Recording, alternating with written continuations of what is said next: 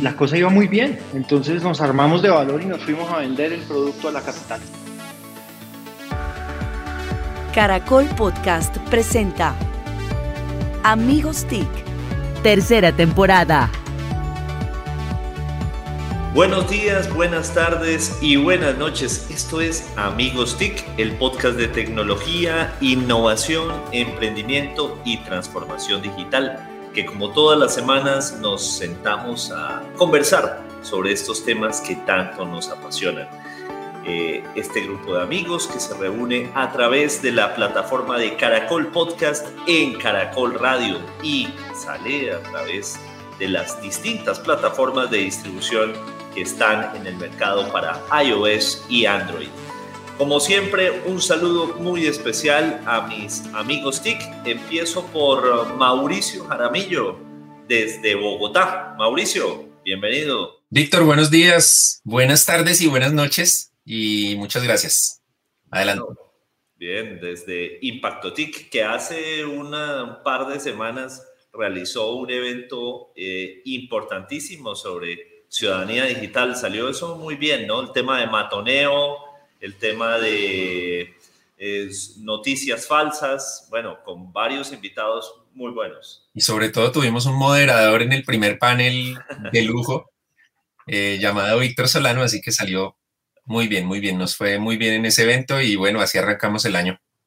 Bueno, muy bien, profesor, excelente. Bueno, también está con nosotros desde alguna de sus haciendas, ¿Cuál? Eh, ¿Cuál? No, no sabemos desde alguno de sus latifundios. Don Santiago Pinzón Galán.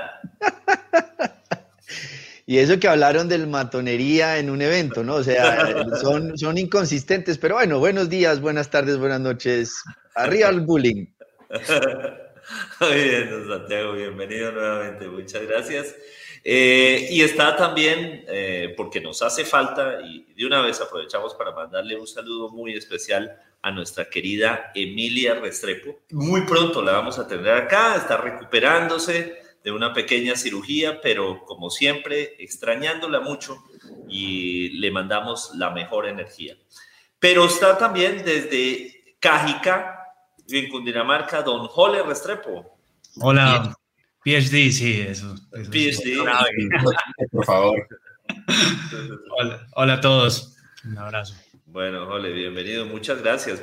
Y aprovecho, eh, ya que acaba de ingresar Jole, para que él nos haga los honores de presentarnos a nuestro invitado muy especial en esta semana. Jole. Bueno, tenemos esta semana a un caleño con más de 20 años de experiencia en la industria del software, de la tecnología, de la animación también. De hecho, cuando nos conocimos hace ya algunos años, tenía una empresa muy interesante de productos digitales y también de, animación. Y, y, desde hace cinco años está dedicado al desarrollo de productos digitales. Derivados de esos esfuerzos, creó una empresa que se llama Pencil, o se llamaba Pencil App. Es una, una empresa de EdTech, es decir, de educación y tecnología, que logró un hito muy interesante, muy importante, que queremos que se den muchos de estos hitos en esta industria de EdTech, que es, vendió su compañía o se asoció, ahorita nos contará como, como los, los detalles de, de este acuerdo, con eh, Collegium. Collegium es una empresa chilena, eh, la, de las más importantes de EdTech en, en Colombia, tiene más de 20 años de eh, trayectoria esta, esta compañía y está en más de 11 países, por supuesto, entre ellos eh, Colombia. Entonces, Juan Manuel Zúñiga, muchas gracias por estar eh, con nosotros y qué bueno que nos contés como todo lo que ha pasado en este mundo del EdTech con tu empresa. Bueno, pues buenos días, buenas tardes, buenas noches, siguiendo aquí la línea de los los otros compañeros. Eh, pues un gusto, un gusto, Jole, estar con ustedes, eh, viejos conocidos, Jole, Víctor, a Santiago y sus haciendas no lo conocía. Eh, de Mauricio había escuchado. sí, está, estoy acá desde Cali, estoy en, en, la oficina nuestra en Cali, que como pueden ver estaba desolada, todo el mundo está trabajando desde la casa debido a la situación, entonces, pues sí, muy contento de estar acá y pues sí, tengo una historia chévere para contarles de lo que fue este camino esta aventura que empezó como Pencil y, ahorita se llama Colegio. Ok, entonces pues arranquemos por ahí, contanos eh, cuándo arrancaste con Pencil y cómo es esa trasegara hasta llegar a, a Colegio. Ok, bueno. Mm, pues yo nací en mil... No, no mentiras, tampoco. en, en, el 2015, mi hijo Alejandro entró al colegio, al, al jardín infantil del colegio. Y mm, digamos que el primer día del colegio, resulta que en el colegio donde, donde entró, eh, desde el parqueadero donde lo deja uno hasta el preescolar, lo llevan en un trencito. El hombre estaba matado, o sea, él, él estaba, él, él, pensaba que estaba en el trencito unicentro, o sea, feliz, se montó, se fue, se olvidó de nosotros, mi esposa y yo con la lágrima, pero el hombre desapareció. Al otro día, cuando el hombre se pilló que esta vaina no era como algo esporádico, sino de todos los días, que ya nos iba a quedar con la mamá y con nosotros como lo hacía antes, pues no le gustó tanto. Entonces cuando lo llevamos allá se puso a llorar, mejor dicho, fue un tema, un caos. Prácticamente mi esposa y yo mudamos nuestro centro de operaciones a la cafetería del colegio como para estar cerca de, de él por si pasaba algo. Y pues digamos que la cosa del proceso de adaptación eh, fue mejorando con los días, pero queríamos estar muy pendientes sobre todo de cómo le estaba yendo allá. Y el colegio nos dijo, sí, nosotros les vamos a contar todo en la agenda. Y la agenda resultó ser un cuadernito que viajaba en la maleta de mi hijo, que llegábamos todas las noches ansiosos a, leer para no encontrar nada. Entonces yo decía, pero no sé, o sea, este, este es el canal de comunicación principal entre la profesora de mi hijo y el colegio. Y yo dije, no, aquí esto, esto no fluye. Entonces me puse como a, así como por no dejarle, dije, bueno, voy a buscarle al colegio a ver si hay alguna plataforma para, para ver si esto mejora. Y no encontré ninguna. Entonces dije, hey, ¿por qué no hacemos algo? Y esa es la historia de donde nace la idea de crear Pencil. Pencil nace entonces como la versión digital de la agenda escolar. Entonces, adelantando la historia un poquito más, eh, un par de años después ya habíamos hecho pilotos en algunos jardines en Cali, eh, les había gustado muchísimo el, el, el producto y la cosa iba muy bien. Entonces nos armamos de valor y nos fuimos a vender el producto a la capital. Em, entonces llegamos a Bogotá, contratamos una persona, empezamos a, vender y, digamos que tres años después eh, del, de, esa, de esa primera, em, primer día de colegio de mi hijo, teníamos un productazo, pero yo era un enamorado de producto y no me había preocupado por lo demás. Teníamos el mejor producto del, del mercado y la empresa estaba al borde de la quiebra. No, no, no era negocio todavía. Entonces, mi hermano, que fue quien montó la empresa conmigo, eh, que me estaba, vive en México y me ayudaba en sus ratos libres, dijo, no, eh, mi hermano necesita ayuda. Entonces me presentó a su amigo Pablo Mejía. Em, con Pablo, Pablo se vincula a la compañía y empezamos como a, trabajar juntos y a tratar de, llevar a Pencil al siguiente nivel. Entonces, eh, lo, que, lo que primero hicimos fue tratar de, de hacer levantamiento de capital. Y, para mí que he sido emprendedor toda la vida, yo nunca me había metido en esos terrenos y eso es un tema. Es súper complejo, se enfrenta uno a, a, unas reuniones donde le dicen, eh, no, su producto es pésimo, eh, usted no tiene idea de lo que está haciendo, en fin, es bien, es, emocionalmente es bien duro. Y en ese proceso nos dimos cuenta que mm, teníamos la oportunidad de no solo resolverle esa, esa problemática a los 120 jardines infantiles que ya teníamos, sino que también funcionaban en colegios. Entonces cambiamos un poquito la, estrategia de la compañía y empezamos a, modificar el producto para que se convirtiera en una plataforma de comunicación también para colegios. En ese camino eh, nos encontramos con una de las cosas que creo pudo haber llegado a ser de lo más importante que le pasó a Pencil y es la aceleradora de emprendimiento que, que queda en Bogotá que se llama Rockstar. Nos presentamos a Rockstar, pasamos y fuimos parte del tercer batch de Rockstar que empezó en septiembre de 2019. Entonces, en septiembre de 2019, como estudiante, me fui a vivir a un apartamento a Bogotá. Pablo se vino de México, vivía en México, no les conté. Yo, mi familia se quedó acá en Cali, estábamos a dos cuadras de la oficina de Rockstar, entonces nos íbamos a pie todos los días y pasamos todo el programa de Rockstar que fue excelente, eh, reinventándonos, aprendiendo sobre métricas, aprendiendo sobre el universo de levantar capital, de hacer relaciones con inversionistas, toda esta historia.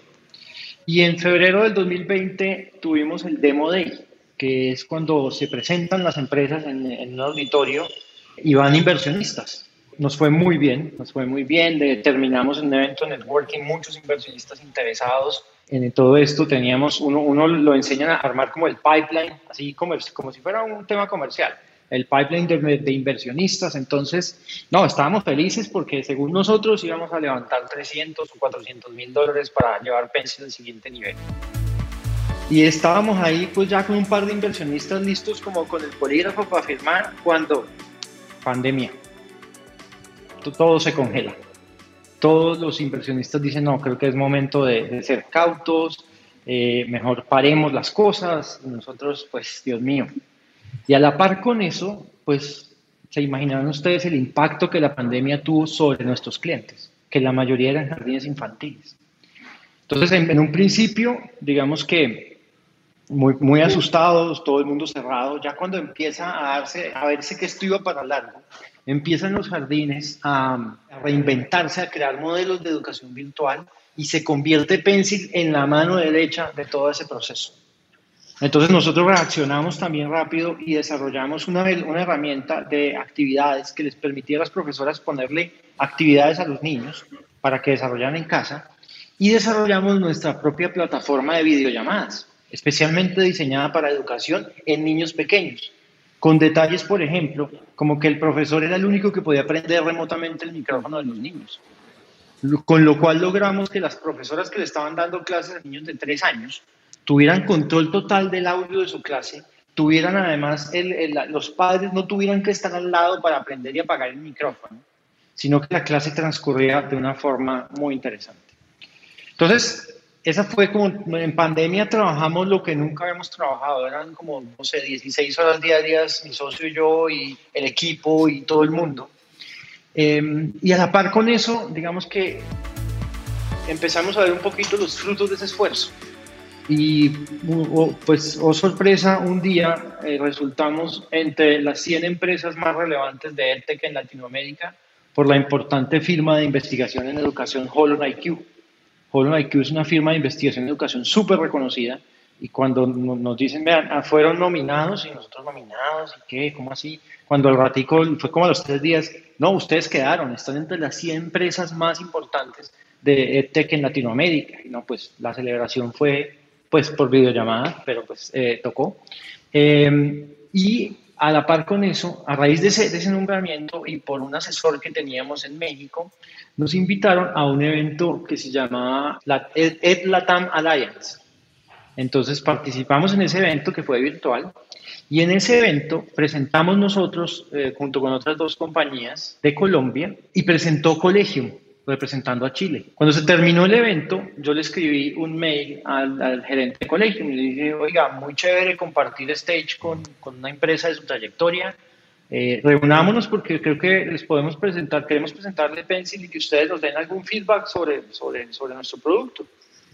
Y eso detonó una conversación que duraría cuatro meses, que terminaría en la fusión entre colegio y Pencil.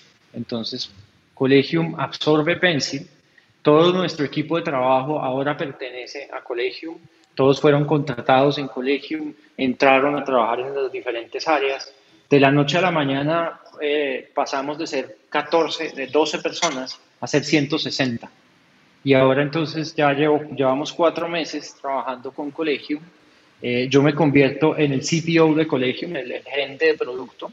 Mi socio Pablo se convierte en el CFO de Collegium eh, y tenemos cuatro nuevos socios chilenos con los cuales llevamos trabajando más de cinco meses, que nos ha ido excelentemente bien, que nunca hemos visto, que todo ha sido por videollamada. Entonces, eh, Pencil entra a formar parte del portafolio de Collegium. Collegium tiene más de 40 productos digitales para escuelas y colegios y todo lo que tiene que ver con educación, donde por ejemplo, Sculptra, que es nuestro producto principal, es literal el SAP de la educación. O sea, es la herramienta con la que un colegio hace todo lo que necesita, pagos, académico, pedagógico, hasta el control de la cafetería, mejor dicho. Y esa es la historia, en resumen, y pues creo que hasta me extendí. Ahora sí, cuéntenme, ¿qué preguntas tienen? No, pues fascinante, Juan Manuel. Yo meto la cucharada acá porque Mauricio no es buen moderador, creo que está todavía despertándose, entonces vamos a hacer el esfuerzo de ayudarle aquí a todos. ¿Qué pasa con el sector público? Obviamente en estos días eh, hemos hablado de nuevas cuarentenas, el problema para los colegios y las escuelas. Eh, claramente no todos tienen acceso a conectividad pero vamos a tener una realidad y es un modelo híbrido. Vamos a estar con esto mientras que sigamos en pandemia on and off o híbrido. ¿Cómo están ayudando ustedes o qué puede hacer el sector público o cómo están ustedes contemplando el sector público, me refiero a la educación pública, eh, en esa materia? Gracias por esa pregunta. Desde hace, o sea, cuando nosotros en, los múltiples ejercicios eh, tipo MBA que hacíamos en, en Rockstar, uno de ellos era, bueno, ¿cuál es el propósito de ustedes? Mm, y después de, sin mucho pensarlo, llegamos a uno que nos encanta y es queremos impactar positivamente la educación en Latinoamérica. Cuando tú te paras en ese propósito, descubres que la, es obligatorio que te involucres con el sector público, porque la masividad que ofrece o que tiene el sector público es el que verdaderamente mueve la aguja en, en los cambios que se quieren lograr. En ese orden de ideas empezamos una conversación que lleva como un año y medio con una caja de compensación. Las cajas de compensación son importantísimos operadores de educación pública, porque ellos, los gobiernos, tienen acuerdos, el gobierno tiene acuerdos con ellos y ellos operan. Y sobre todo este en particular tiene una, una operación de más de 9.000 niños de primera infancia.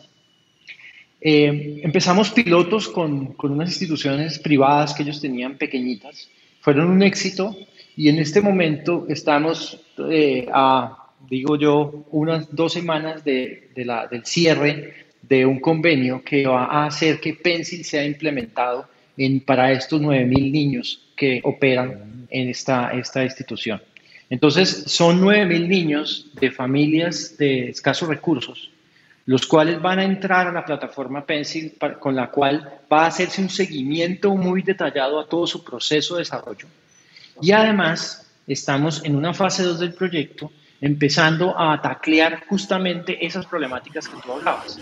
¿Cómo hacemos que Pencil llegue a los padres de familia de estos niños, que incluso algunos están en veredas, cuyo único medio de conexión es un celular, que además no tiene plan de datos, es a recargas, a recargas. Entonces, hemos tenido conversaciones súper interesantes con operadores de, de, telefonía, con los cuales vemos unos modelos donde podríamos ofrecer que el uso de Pencil no tuviera ningún costo para el usuario final, que estuviera del lado de la institución o del lado del gobierno cubierto el costo de los datos que implicarían que esta familia pudiera tener conectividad. Entonces, ese es uno de los caminos. ¿Con qué buscamos con ese? La conexión y la cercanía que logra Pencil entre el padre de familia, la profesora y el directivo en función de la educación de los niños pequeños. O de los niños, hablemoslo, no, no solamente preescolar. Entonces, esa es una de las formas en las que lo estamos tacleando. Y otra es que estamos buscando ya por el lado del colegio, tenemos soluciones de educación que tienen eh, ya nativamente el funcionamiento offline. Sea, que pueden ser usadas, descargadas y utilizadas en aulas o en computadores o en tabletas sin necesidad de conectividad en su operación. Solamente hacen una conexión muy pequeña para sincronizar información. Entonces, ese es como uno de los approaches que estamos buscando en, esto. Juan Manuel, ya aquí no, eh, bueno, Jorge, que es el que tiene su negocio, seguro ya está que compra el servicio, el producto, eh, pero igual ya quedamos muy, muy interesados. Yo quiero dar un paréntesis, ya después veremos si Víctor o Santiago quieren profundizar, pero me gustaría ir al lado del emprendedor. Eh, sé que no es un caso nuevo y es lo normal en este mundo del emprendimiento, pero nacieron con el sueño de Pencil y llega el momento en el que un inversionista dice, yo quiero tener Pencil, hagamos una fusión, una compra.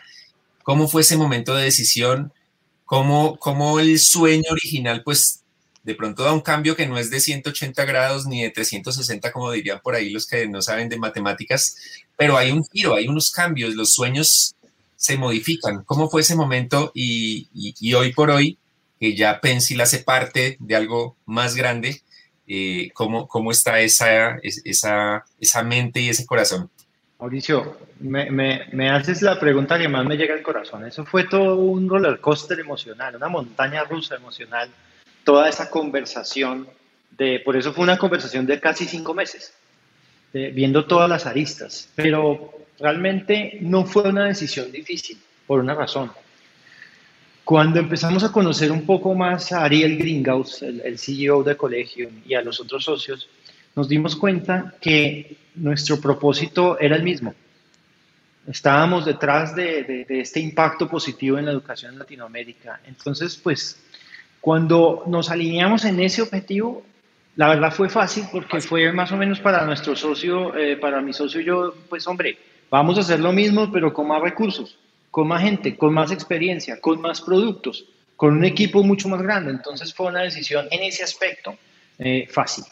Ahora, Pencil ya traía unos inversionistas, entre esos Rockstar y, yo, y mi hermano y otros amigos que han invertido. Entonces hubo que considerar el impacto de todo esto porque claramente, como tú lo acabas de plantear, el camino en el que nosotros estábamos era un camino de, bueno, vamos a levantar capital, vamos a hacer crecer a Pencil, la vamos a convertir en un unicornio de educación y más o menos vamos a, cambiar la educación y por en el camino los que creyeron se van a enriquecer. Básicamente esa es la historia de este tema del emprendimiento. Entonces, claro, este es un camino diferente. Diferente porque ya ahora entonces somos parte de una organización que ya tiene una trayectoria, que además está también en un camino de, escalar agresivamente en Latinoamérica y digamos que es un poco diferente porque acá eh, no es tanto este objetivo de, emprendimiento que se convierte en una cosa gigante, sino que ya es una empresa que de por sí es bastante grande. Entonces, eso fueron todos los pormenores que tuvimos que considerar, pero ya hoy, eh, justo eh, mañana, estoy cumpliendo eh, cuatro meses exactos de haber, porque el primero de octubre se oficializó la, la, la, fusión, entonces creo con cuatro meses ya de, de trabajo que fue una excelente decisión. Hacemos un paréntesis para presentar a el gran Víctor Solano con su ojo al dato. Bueno, muy bien, muchas gracias, Oli. Eh, sí, ojo al dato. Eh, el dato que les traigo es que 1.4 billones de pesos es lo que ha anunciado el gobierno nacional, que es lo que va a invertir en conectividad en el año 2021, llevando especialmente tecnología 4G a muchas de las áreas que todavía están en 3G. Ese es mi dato de la semana. Ojo al dato, ojo al dato. Muy bueno, Víctor. Concretico. Cortico, sustancial. Sí, ahí, me están aprendiendo, me están aprendiendo. Ya saben que así es. pero, pero eso, la conectividad sí que es clave para, para iniciativas como la, la, de Juan Manuel, porque sin, sin conectividad, ¿cómo vas a, a, desplegar servicios tan potentes como los que nos está contando eh, Juan Manuel? Bueno, eh, Juan Manuel, bueno, nosotros nos conocemos desde Vectorial. Vectorial se llamaba, ¿cierto? Vectorial. Sí, sí, Vectorial era un... también. ¿Cómo? Y con Víctor también, desde Vectorial. Una, empresa definitivamente insignia tanto del desarrollo digital como de la animación. Y yo me acordaba mucho, Juan Manuel, aquí pues en el café, el tema de café, pero me acordaba mucho del, del, del corto que ustedes hicieron animado, que precisamente hablaba de los virus y, con todo este tema que ha pasado con ese, con ese corto, eh, sabes algo, cómo se ha movido y sería muy bueno que la gente lo viera porque es, chévere eh, un tema de virus en este momento para que los niños conozcan. Sí, sí, sí, esa es una historia, esa es historia patria, yo creo que debe tener más de unos 12 años o algo así. Se llamaba Victeria y Globuleo y era la historia de amor de un virus de la gripa que entraba a invadir un cuerpo eh, con una glóbulo blanco, que era, era eh, ah no, globuleo era el glóbulo blanco, obvio, y bacteria era la, la, virus que llegaba a invadir el cuerpo. Entonces ellos se conocían, eh, se enamoraban, mientras tanto sus familias eran dos ejércitos que se iban a pelear, los glóbulos blancos a defender el cuerpo, la, la gripa a infectarlo. Entonces es una historia donde ellos dos pues se enamoran, luchan en contra de, ese status quo y en la mitad del zafarrancho de la guerra que ya se había dado, ellos deciden escapar eh, y lo que deciden hacer es que eh, se, se, van del cuerpo. Em, ah, y el, virus empieza porque es una pareja de novios que están en cine y se dan un beso y creo que él o ella tenía la gripa y se la pega al otro. Entonces la historia termina en que Victoria y Leo salen del cuerpo y terminan en una burbujita flotando en el aire y pues ah, no se sabe a dónde, a dónde, a dónde van a parar. Esa, ese fue nuestro corto de así, sí, fue nuestro primer gran desarrollo. ¿Dónde está, Juan Manuel? ¿Dónde está, está en YouTube. Uy, pero debía pasar el link para colgarlo acá porque suena muy chévere para contarlo. Y, además tiene que obviamente, con todo lo que estamos que estamos viviendo. Sí, es una manera más de educar a los niños. Por ejemplo, a los hijos de uno y todo lo que conversan, eso es más pedagogía que otra cosa. Sí, sí, hay. Y Juan Manuel, ¿eso fue motivado en la petición de un cliente o ese video? No, no, no, no. Esto, esto tuvo que ver con, con la intención que tenía en ese momento. En, Vectorial es, es, porque todavía ya, no, ya no pertenezco, pero es una agencia digital. Es una agencia digital que nació en el 2000, la fundamos en el 2000 con otros amigos, con Marcial y con, Carlos. Em, y, en, el camino, en ese camino empresarial, emprendedor en el que estábamos, especialmente Marcial, eh, mi socio, gran amigo, eh, tenía como esta vena de, la animación 3D y de la producción audiovisual. Entonces eh, nació como una, nació como una, una, unidad de negocio en la compañía que hacía videos y luego comerciales 3D y luego entonces se convierte en una productora 3D. Y este proyecto de Victoria Globuleo fue el primer eh, proyecto propio que decidimos hacer justamente en aras de, de, convertirla en una productora 3D. Eh, entonces es, fue un tema totalmente... Eh, interno, pues, motivado por nosotros. Le hicimos una inversión, me acuerdo mucho que en esa época fue una inversión como de 70 millones que salió de nuestro bolsillo, o sea, eso fue, mejor dicho, el proyecto. Nos tomó como un año hacer este corto, la, la cuestión, la tecnología 3D, pues era igual, sigue siendo, sigue siendo complejo hacer cosas en 3D, pero, pero era más complejo en el 2011. Juan Manuel, con lo que nos contó de historia de, de ese proceso de Pencil a a Collegium y lo que ha venido ocurriendo ahora. ¿Se dice Collegium o Collegium? Collegium. Collegium. De Collegium, ¿cuál, si son dos, haciendo también eh, seguimiento como hace Mauricio las preguntas, que es una A, una B, una C, una D, pues puedo hacer lo mismo. Una A es cuál es su recomendación para cualquiera que está incursionando en EdTech y una B, ¿qué libro lo marcó a usted para meterse en este tema de educación? Bueno, eh, la A, Recomendación, voy a partirla en A.1, A.2. Bien, eh, Escuela Mauricio, bien. sí, sigamos aquí la, nomenclatura. Primera es el que se quiere meter a emprender, em, que lo haga. O sea, emprender es un camino maravilloso, es un camino eh, de retos, es un camino de pasar trabajos, es un camino de verla oscura muchas veces, de no saber qué está haciendo uno con su vida, de pensar que todo es, eh, se va a acabar, que mejor dicho. Pero es un camino de grandes satisfacciones y ahorita más que nunca pienso que el mundo necesita gente que cambie, que, que haga cambios, que, que, se invente cosas, que, que no salga y, y, quiera conseguir el gran trabajo y escalar corporativamente. Entonces, ese es como el primer tema. Ahora, cuando se quiere emprender, entonces esto para decir que emprender es difícil, pero es maravilloso. Ahora, cuando se quiere emprender en educación, es 50 veces más difícil. O sea, es, es un, mercado muy complejo, es un mercado donde eh, la educación tiene algunas cosas bien particulares. La, que más me llama la atención es la siguiente. La velocidad con la que se mueven las cosas es muy lenta desde el lado de, de vista del mercado. ¿Por qué? Porque es que un colegio tiene varias particularidades. La primera es que un colegio piensa a largo plazo siempre.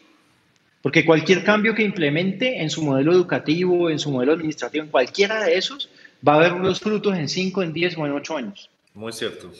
entonces, es tranquilamente un colegio te puede decir, oiga, está muy chévere su plataforma, me interesa muchísimo. Y uno, en serio, qué bueno. Sí, sí, contácteme en el 2023 para que, para que hagamos la implementación. ¿Cómo así? Sí, porque es que para ellos todo se mueve en ciclos de un año y no hacen nada en la mitad del año.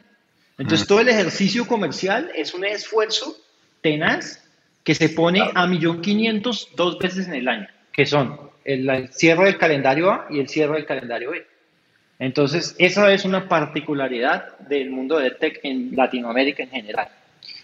El otro tema es que eh, si, si, hacemos un análisis y esta pandemia puso en absoluta evidencia, eh, la educación es uno de los sectores donde la tecnología había tenido uno de los más bajos niveles de penetración.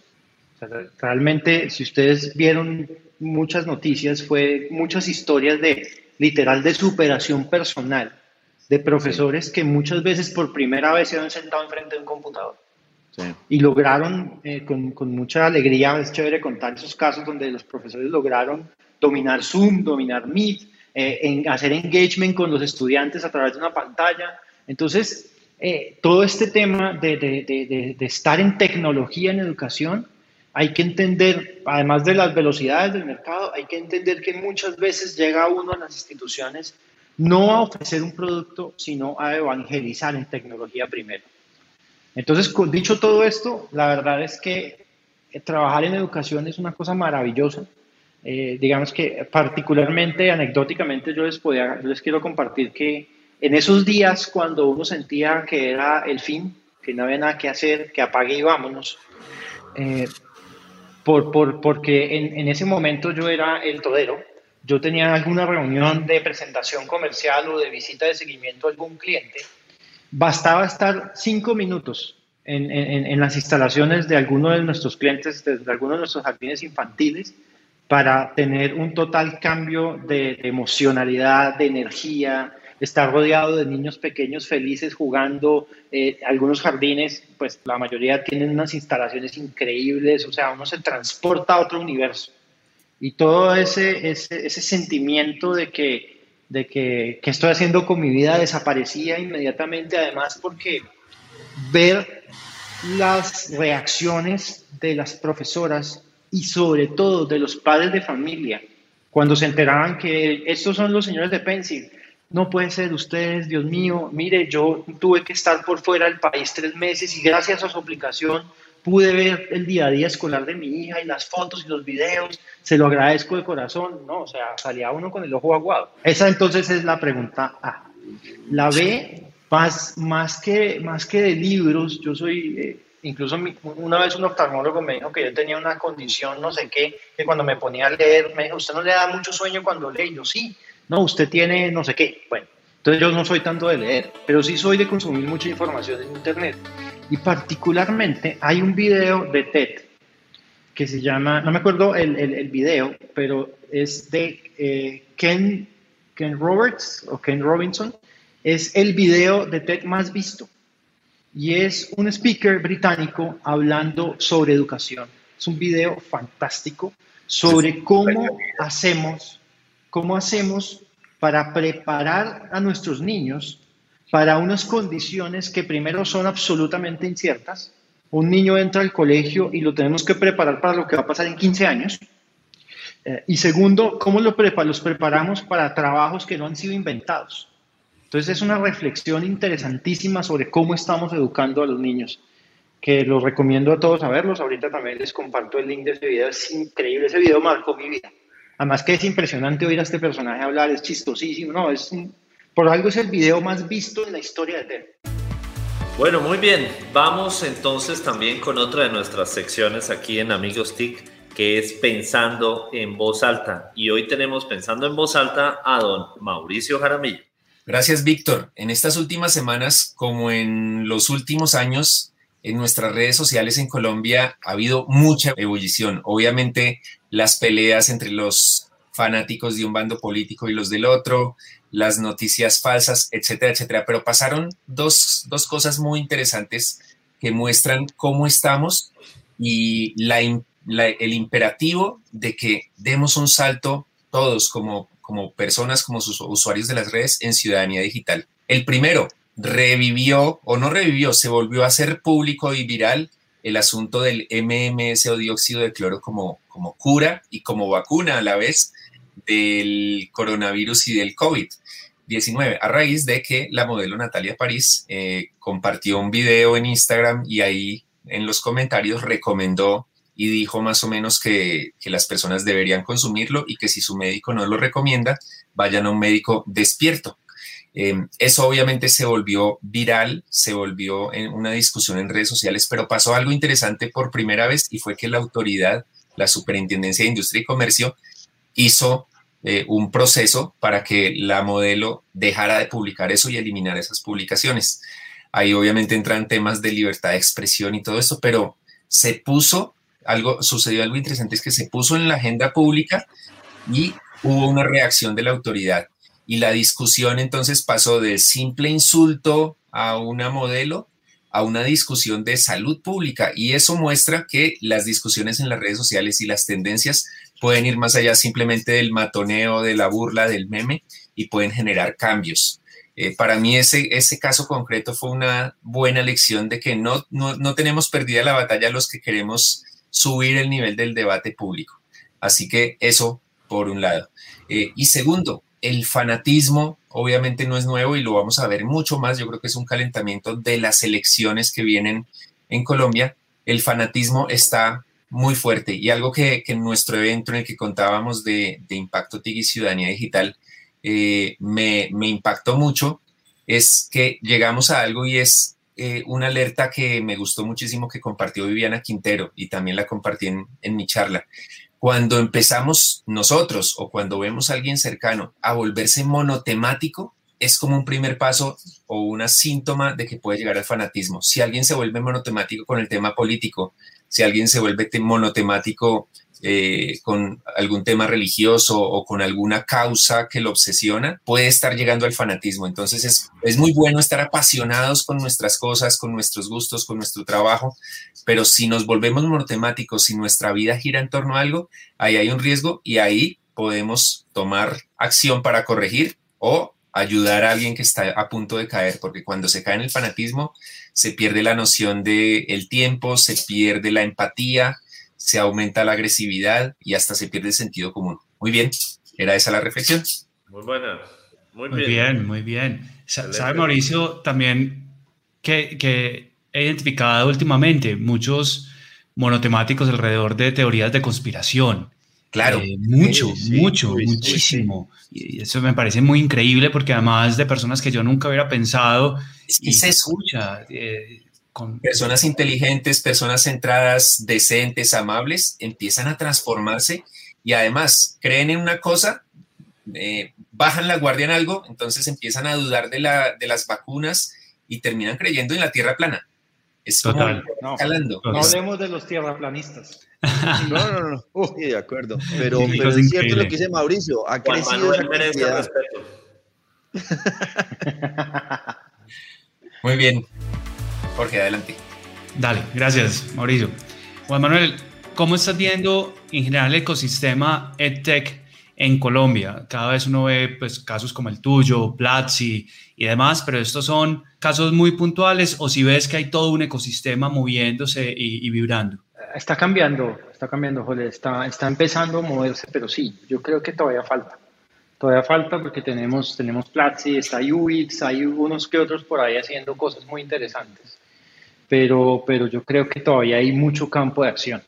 Hay mucho campo de acción, como les decía, en un sector donde la oportunidad es gigantesca, donde la oportunidad es gigantesca. Realmente darle a las instituciones educativas herramientas tecnológicas para que su proceso mejore, para que los niños se sientan mejor, para que la educación cambie a otro nivel. Entonces, realmente creo que me quiero incluso referir también a lo que está pasando con el ecosistema emprendedor en general en Colombia, que ese sí está movidísimo, súper vibrante. Lo que pasa es que están, están muy fuertes los sectores de moda, por ejemplo el fintech o el proptech, que están, están ahorita tan, tan, tan de moda. Entonces ahí, todo el mundo se quiere meter allí.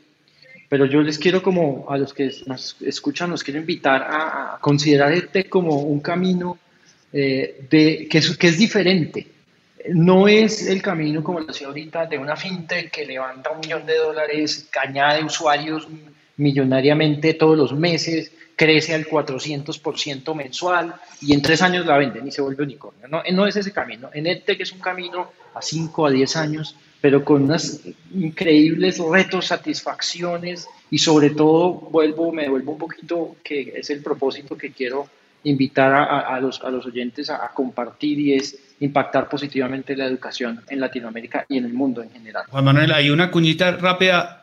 Eh, este año nos hemos puesto como propósito lanzar el gremio EdTech. Y vamos muy bien y yo, este primer semestre van, van a tener noticias. Eso fue la chiva, fue la chiva en Amigos TIC Profunda. Sí, van a ver, pues estamos corriendo. Eh, tenemos nuevo cacao gremial en Amigos TIC. Siempre ha sido, pues ahora es PhD gremial. Bueno, acá, el cacao gremial es Santiago. Eso sí, chocolatoso. Eh, Mauricio, ¿tenía alguna pregunta final? ¿Lo estamos bien? No, no, no. Yo creo que ya con lo que nos dice Jorge e, es, importante porque Juan, Juan Manuel decía, esto no es para hacerse rico rápido y esa nunca debe ser la motivación de un emprendedor, pero sí hay que buscar que sea más atractivo emprender en educación. Eh, porque obviamente muchos pueden desistir en el camino, ¿no? Llevo tres años pedaleando eh, y, seguro que fue un momento de pencil, así que eso es clave lo que acaba de decir Jorge y creo que Juan Manuel va a aportar muchísimo a esa nueva agremiación. Eh, Víctor, yo creo que podemos cerrar ya nuestra emisión, nos extendimos, pero realmente el tema es apasionante y Juan Manuel nos ha inspirado. Pero sí, valió la pena, la pena esta extensión. Eh, Juan Manuel, muchísimas gracias por atender la invitación de Amigos TIC. Eh, y esperamos que, que, lo podamos volver a tener próximamente en nuevos episodios. Hoy estuvo entonces con nosotros Juan Manuel Zúñiga, con más de 20 años de experiencia en temas de tecnología, emprendimiento y ahora desde la gerencia de producto de Colegio una de las plataformas reconocidas como una de las mejores en América Latina en 2020. Entonces, muchísimas gracias. Nos vemos la próxima semana. Chao, amigos TIC. chao, chao. Chao, muchas gracias. Encuéntranos en Instagram como arroba caracol podcast. Envíanos tus mensajes y comentarios.